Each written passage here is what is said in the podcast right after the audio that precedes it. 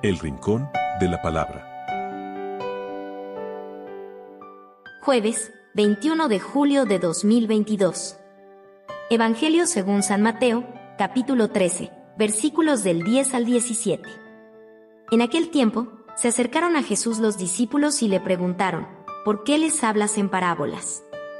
Él les contestó, a vosotros se os ha concedido conocer los secretos del reino de los cielos y a ellos no. Porque al que tiene se le dará y tendrá de sobra, y al que no tiene se le quitará hasta lo que tiene. Por eso les hablo en parábolas, porque miran sin ver y escuchan sin oír ni entender. Así se cumplirá en ellos la profecía de Isaías, oiréis con los oídos sin entender, miraréis con los ojos sin ver, porque está embotado el corazón de este pueblo, son duros de oído, han cerrado los ojos, para no ver con los ojos, ni oír con los oídos, ni entender con el corazón, ni convertirse para que yo los cure, dichosos vuestros ojos, porque ven, y vuestros oídos, porque oyen. Os aseguro que muchos profetas y justos desearon ver lo que veis vosotros y no lo vieron, y oír lo que oís y no lo oyeron. Palabra del Señor. Gloria y honor a ti, Señor Jesús.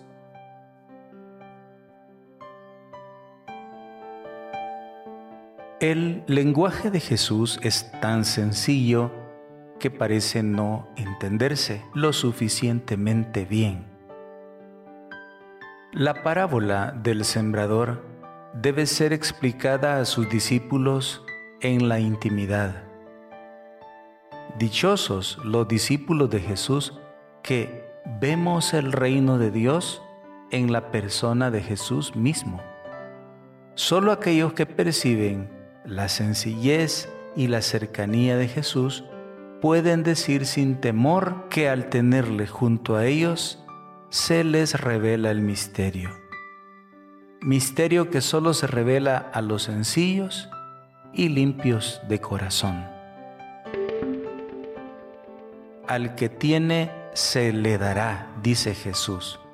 ¿De qué nos está hablando Jesús con estas palabras? Nos está hablando precisamente de la fe.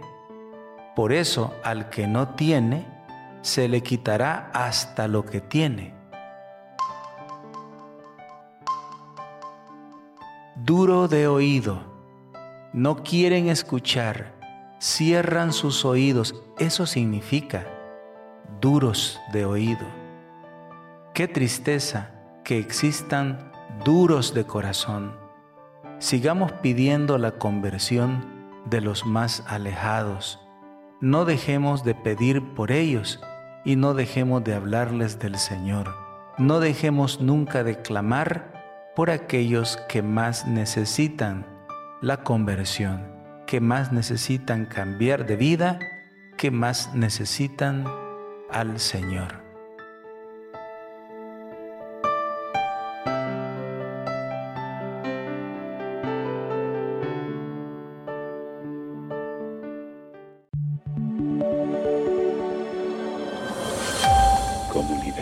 Católica Virtual.